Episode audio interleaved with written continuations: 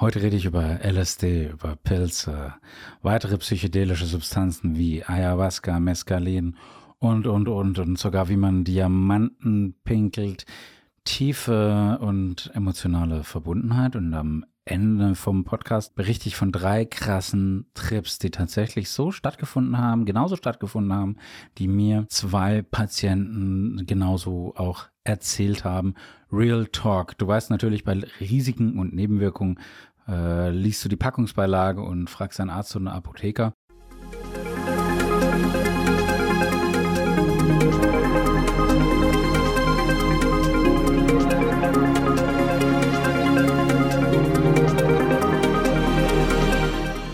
LSD, Pilze, Ayahuasca und Mescalin gibt es hier nicht wirklich und ich möchte auch auf gar keinen Fall dazu aufrufen, dass du diese Drogen verwendest. Nichtsdestotrotz, hier mal durch eine andere Brille einfach gesprochen. Ich habe in der letzten Podcast-Folge darüber gesprochen, wie mühselig, wie schwierig und wie anspruchsvoll es ist, alleine nur mit Psychopharmaka und oder mit ähm, Gesprächstherapie arbeiten zu können. Und hier mal ein komplett anderer Ansatz, völlig wertfrei.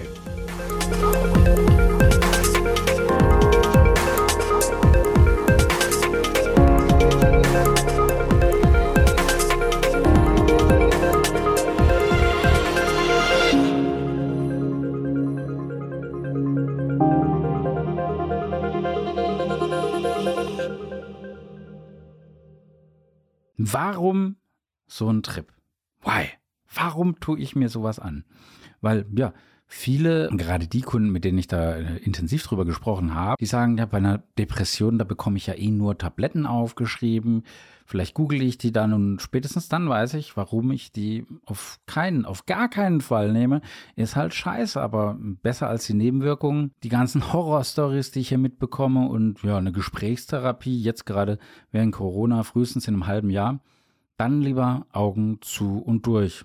Ja, du kannst dir nicht ansatzweise vorstellen, wie oft ich das von meinen Kunden in meiner Apotheke höre und wie ich dann versuche, äh, auf sie einzureden, mit Engelszungen auf die einrede, wie ich versuche, die bei der Terminfindung mit dem äh, Therapeuten zu unterstützen, wie ich ähm, Händchen halte, Corona-konform, wie ich Trost spende zusätzliche Methoden empfehle, Add-ons wie Vitamin D3, da hier den Spiegel zu testen, B12 unbedingt zu nehmen, Omega-3-Fettsäuren zu nehmen, nicht nur gegen die stille Entzündung, sondern einfach auch für deine Stimmung. Also es ist immer so ein ganzer Mix. Das ein einziges Mittel allein gibt es natürlich nicht, aber nichtsdestotrotz, also es gibt so einfach so ein Standard, so ein Fundament, wo ich sage, das brauchst du, ohne das wird es wahrscheinlich schwierig. Und das sind einfach D3, B12 und Omega-3 Fettsäuren wirklich hier für mich äh, zumindest therapeutisch elementar. Und Du siehst ja, dass die Patientinnen, die bekommen mehr Psychopharmaka denn je verordnet und gleichzeitig ist die Therapietreue bescheidener denn je und das wundert mich auch nicht. Leider haben dann viele, die es dann kontrolliert einnehmen, erhebliche Nebenwirkungen. Die äh, haben nicht nur das Gefühl, dick zu werden, sie werden es manchmal auch oder öfter. Sie sind müde, sie sind schlapp, sie schwitzen und, und, und. Und ich möchte nämlich nicht, dass du deine Sachen unkontrollierst oder falsch oder gar nicht nimmst. Ich möchte dich zum einen verstehen, ich möchte aber verdammt nochmal, verdammte Hacke, dass es dir gut geht. Dafür mache ich den Job. Und deswegen ist es mir wichtig, dass du bitte jetzt, jetzt handelst. Hör dir diesen Podcast an, ähm, auch die letzte Folge nochmal. Was kann ich machen neben Tabletten und neben Gesprächstherapie? Wertvolle Tipps, die einfach für mich ganz, ganz elementar sind. Du bist vielleicht damit aufgewachsen, äh, keine Macht in Drogen, sowas zumindest bei mir Anfang der 90er in der Schule oder ganz spät Ende der 80er, äh, no drugs, whatever. Ja, macht Sinn. Aber solche Aussagen, die verteufeln eigentlich sämtliche Substanzen, vor allem natürlich die illegalen Substanzen gleichermaßen, aber auch die legalen äh, Substanzen, die erklären die für grundsätzlich schädlich.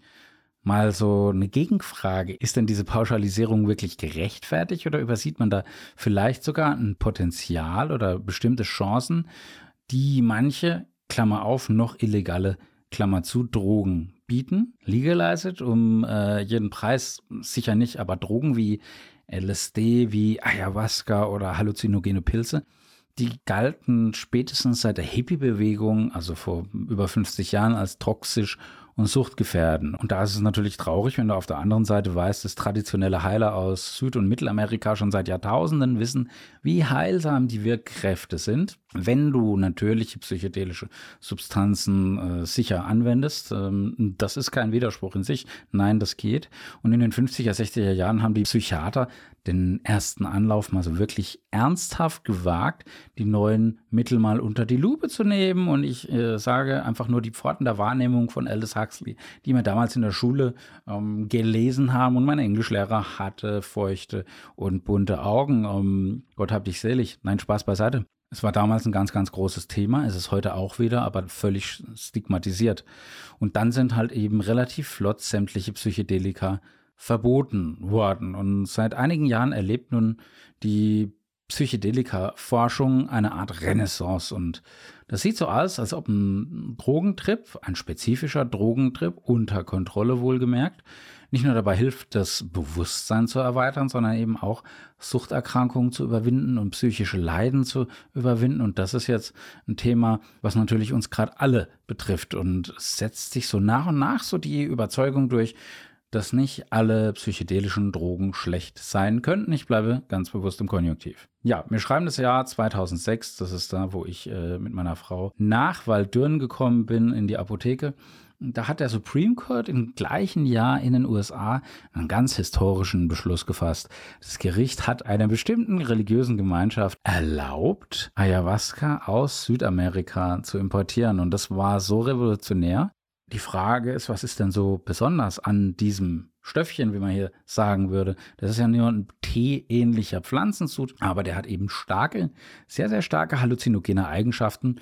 Und ein paar der enthaltenen Substanzen sind in den USA natürlich offiziell verboten, was angesichts der wirklich traditionell äußerst harten Antidrogenpolitik dort nicht verwunderlich ist, wenn du Narcos guckst oder irgendwas anderes auf Netflix oder schon mal drüben warst, dann weißt du, wovon ich rede. Aber dass die Sekte den Sud trotzdem für ihre heiligen Rituale hat einführen dürfen, das ist schon ein Sinnbild für einen ganz bemerkenswerten Sinneswandel.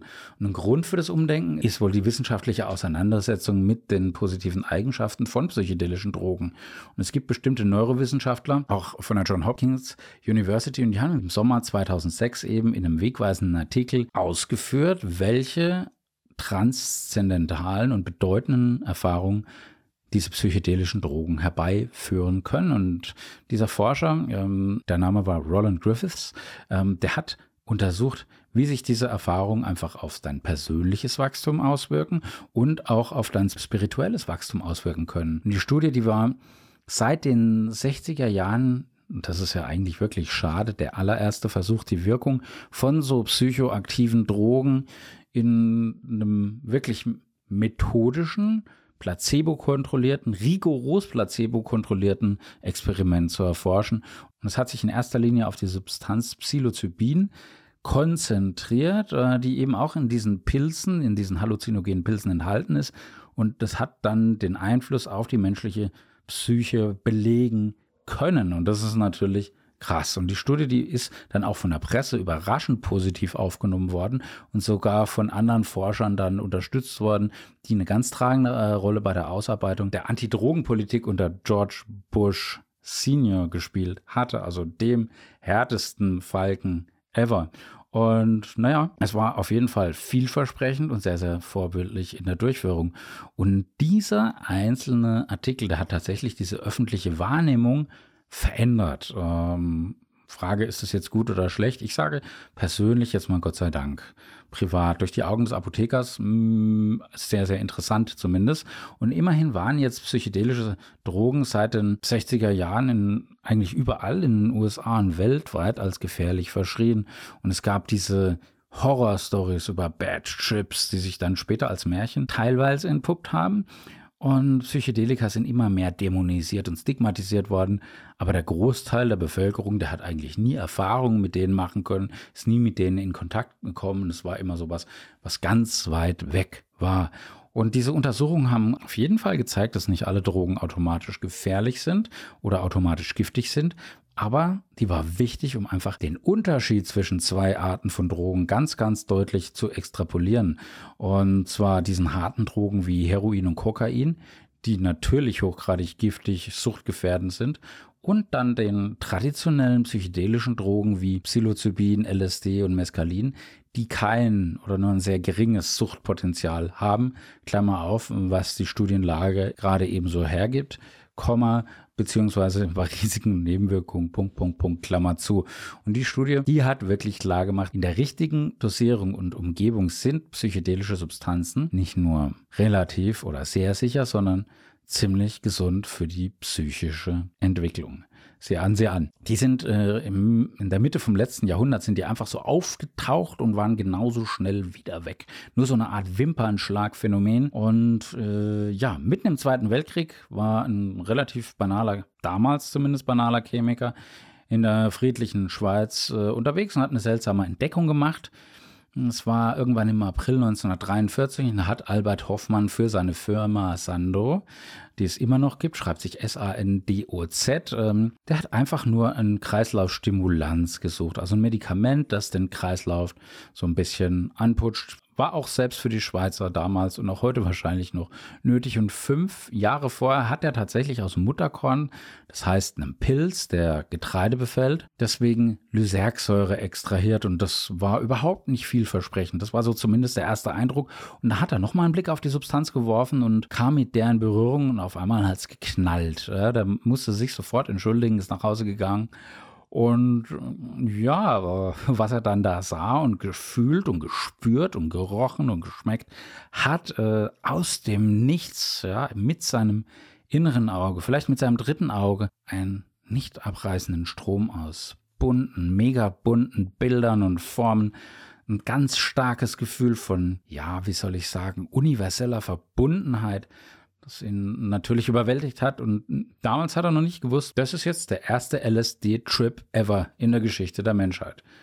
Sehr, sehr cool. Zwölf Jahre später, dann, also 1955, hat dann ein bestimmter Autor als erster westlicher äh, Besucher überhaupt an so einer Pilzzeremonie teilgenommen und die indigene Bevölkerung von Mexiko, die war damals schon seit Jahrhunderten, nee, seit Jahrtausenden eigentlich mit der, mit der Wirkung von psilocybinhaltigen Pilzen vertraut.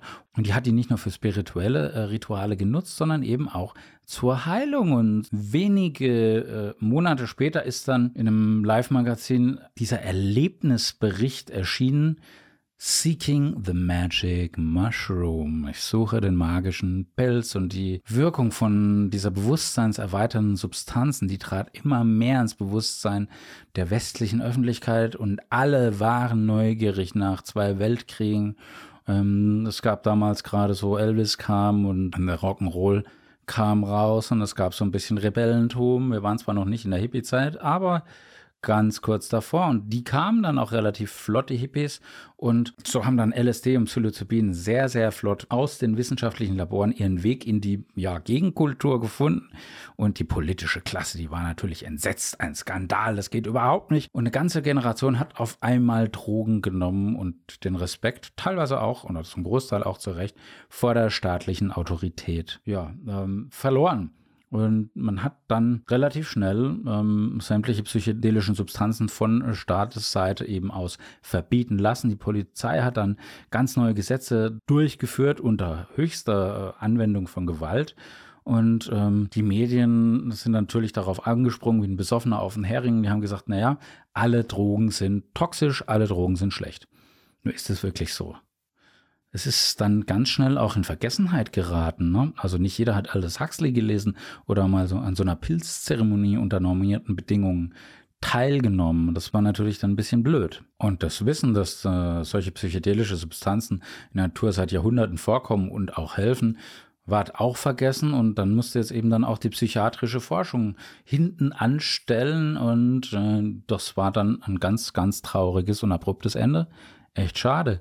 Ein Freund von mir, nennen wir ihn mal Tommy, der hat seinen ersten Trip, seinen ersten LSD-Trip, das ist wirklich Real Talk hier, in einem ruhigen Setting und unter professioneller Anleitung, soweit man davon sprechen kann, erlebt. Und solltest du vielleicht schon mal eine unangenehme Erfahrung mit einer psychedelischen Droge gemacht haben, dann liegt es an oder lag es mit großer Wahrscheinlichkeit einfach am falschen Setting.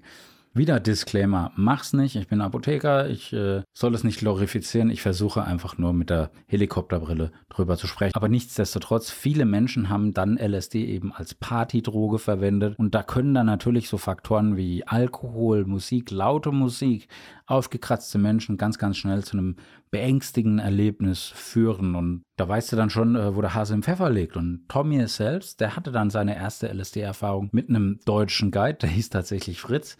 Und die waren auf so einem dreitägigen Retreat, so wie du es tatsächlich von YouTube oder von irgendwelchen Dokus kennst, weil die wollten natürlich die idealen Begleitumstelle, das perfekte Setting und was haben die am ersten Tag gemacht? Atemübungen. Ähm, am zweiten Tag gab es dann den eigentlichen LSD-Trip und am dritten Tag nun äh, gab es dann die gemeinsame Aufarbeitung der Erfahrung, da gab es dann den Stuhlkreis.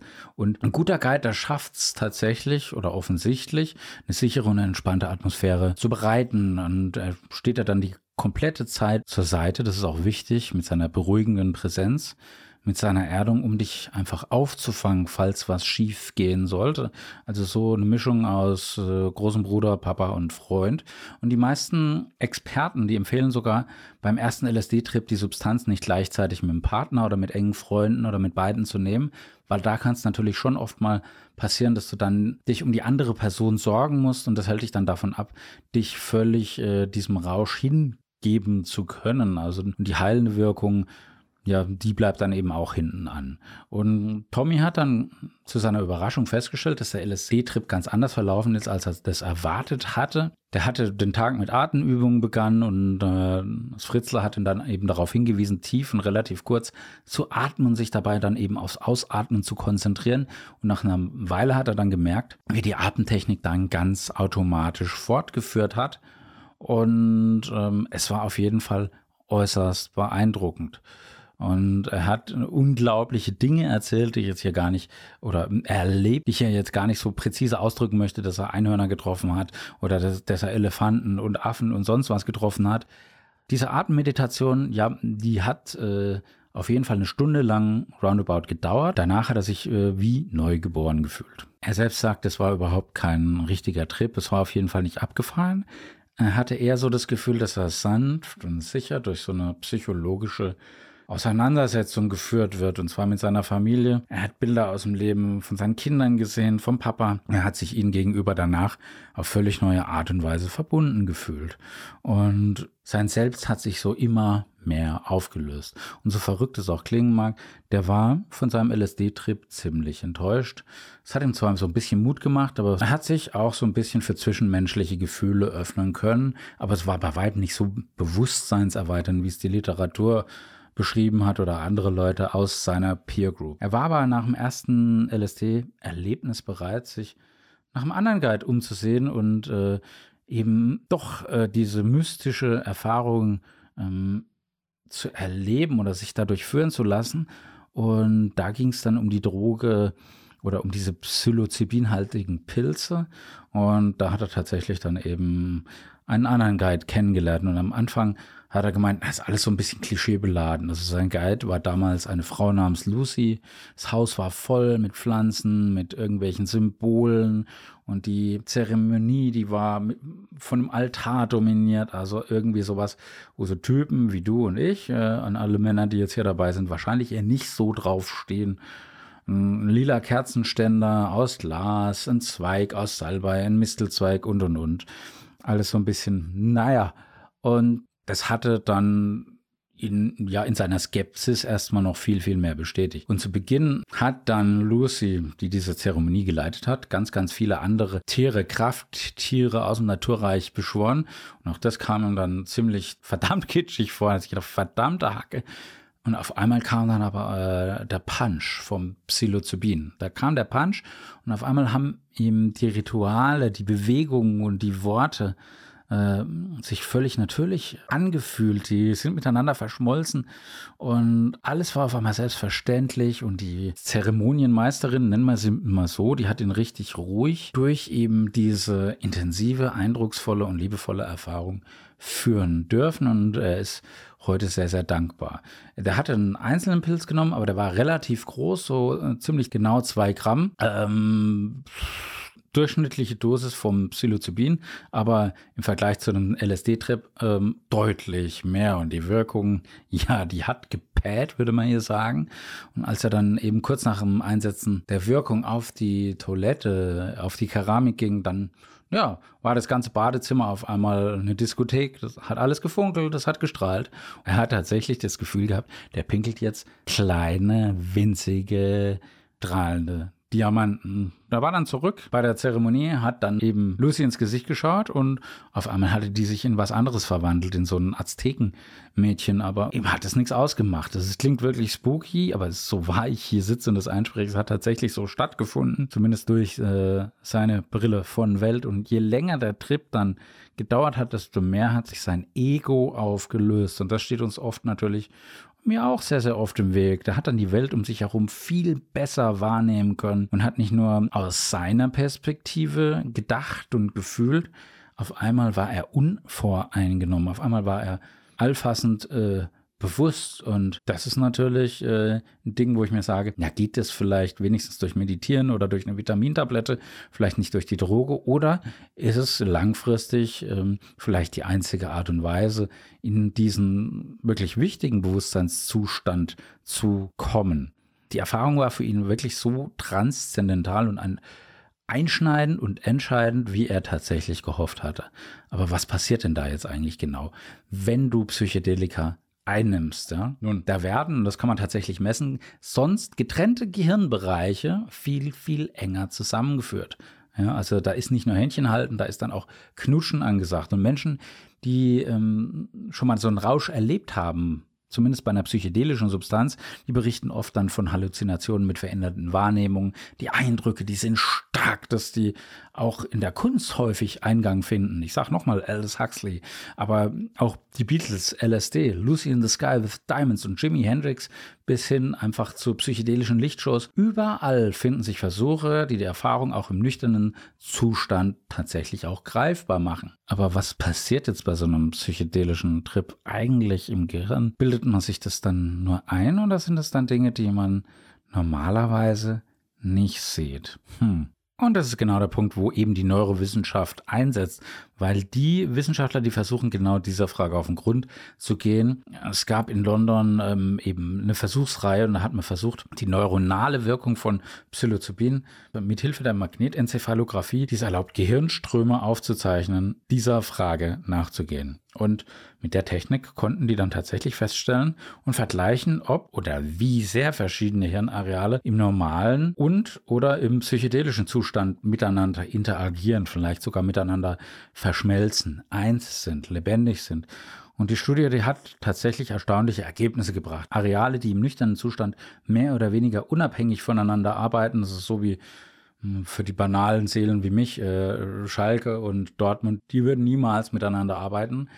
Aber ähm, wenn sie dann einen Psilocybin-Rausch haben, was passiert denn dann äh, mit der Region für die visuelle Wahrnehmung, für die Gedächtnisareale, dann fangen die auf einmal damit an, plötzlich miteinander zumindest zu kommunizieren. Mit anderen Worten, die sonst so ganz spezialisierten Hirnareale, Schrägstrich, Fanlager, die lösen sich in ihrer Eigenbrötlerei auf und das Gehirn funktioniert stärker als sonst, wie so eine Art integrierte Einheit. Und manche Neurowissenschaftler gehen einfach dann davon aus, dass genau die besondere Vernetzung dann diese vermeintlich magischen Erfahrungen während des Drogentrips verursacht.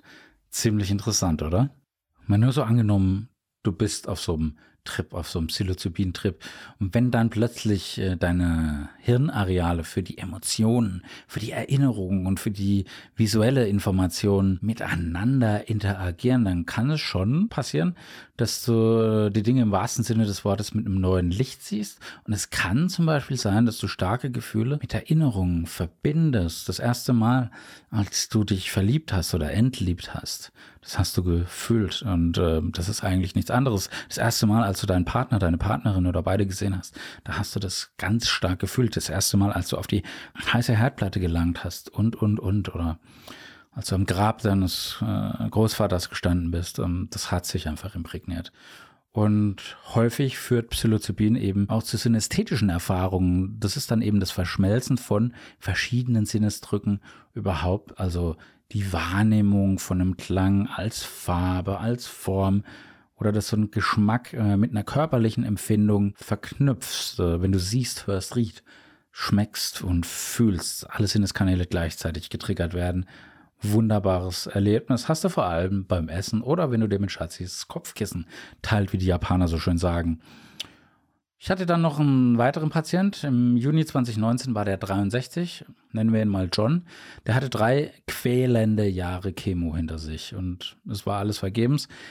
Der Krebs hatte die Gallengänge befallen, durchseucht, er hatte sich bis in die Lungen ausgebreitet und er hat dann eingewilligt, als ihm dann ein Krankenhaus angeboten hat, ähm, du darfst in der Teststudie Psilocybin versuchen. Da hat er sich gedacht, naja, schlimmer geht nicht. Und da solche Studien erst seit kurzer Zeit überhaupt durchgeführt werden durften, war es eine ganz, ganz seltene Chance. Hat er gesagt, na, dann nehme ich die zumindest nochmal mit.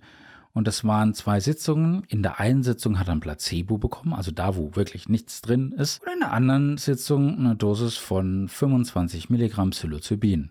Was ist passiert? Ein Rausch, ein unfassbar guter Rausch, ein megamäßiger Rausch. Und er hat ihm eine Reihe von beeindruckenden Erfahrungen beschert. Er hat seine Schwägerin gesehen, die Jahre zuvor selbst an Krebs verstorben war. Er hat äh, Michelle Obama getroffen, auch nicht schlecht. Und ich möchte es gar nicht lächerlich machen. Er hat tatsächlich, und ich habe es ja auch zumindest durch seine Erzählung noch mitverfolgen können, durch diese starke Empfindung, diese starke Empfindung vom Weiblichen hat er sich in die Liebe seiner Mutter und äh, das Kind einfühlen können. Und all das hat ihm Kraft gegeben, das hat ihm Mut gegeben, das hat ihm das Gefühl gegeben, er wäre erneut geboren. Gegenfrage, will man denn das jemandem, der im Sterben liegt, denn verwehren? Wohl kaum. Sein Körper hat tatsächlich sehr heftig drauf reagiert.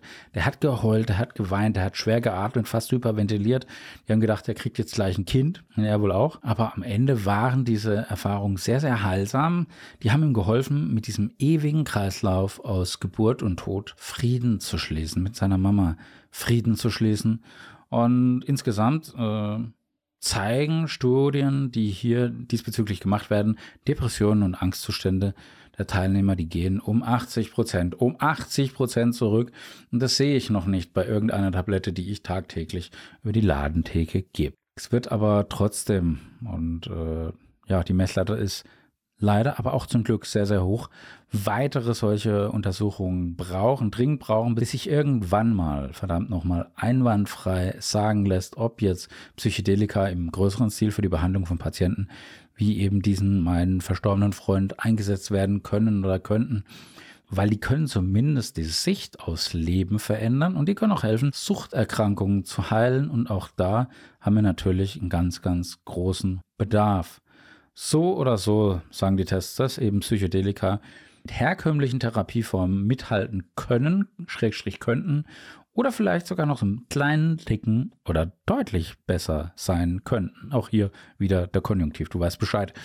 Langfristig könnte das natürlich bedeuten, dass Personen mit depressiven Erkrankungen nicht mehr täglich Medikamente einnehmen müssten und dann eben auf die Folgen schweren Nebenwirkungen verzichten müssten, dass sie gleichgültig sind, dass sie dick werden, dass sie Wechselwirkungen haben, dass sie Nebenwirkungen haben und, und, und. Wie helfen die bei Depressionen, Psychedelika?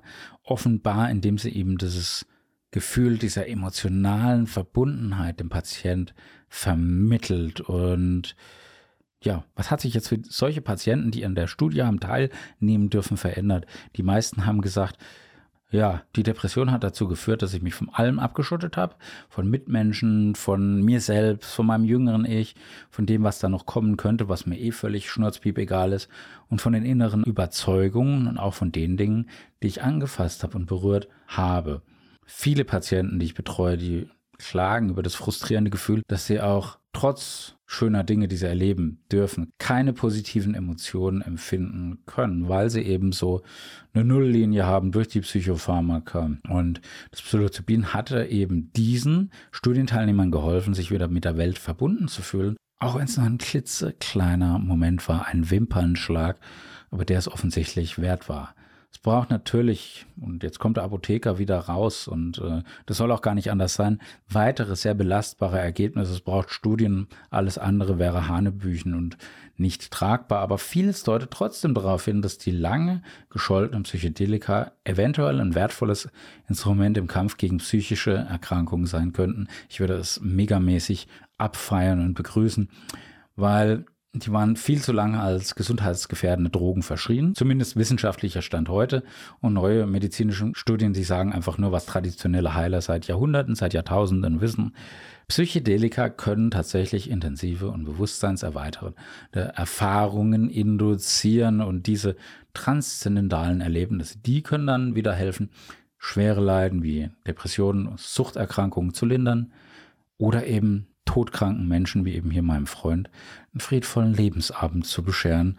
Und allein dafür lohnt sich's mehr als genug. Was passiert, wenn du die falschen Drogen einnimmst, wenn du die unkontrolliert einnimmst, das erfährst du in der letzten Podcast-Folge. Kannst dir gerne anhören. Ansonsten bleib gesund. Disclaimer habe ich jetzt genügend gemacht. Am anderen Ende war der Jan. Zieh die Mundwinkel nach oben. Love, Peace, Bye.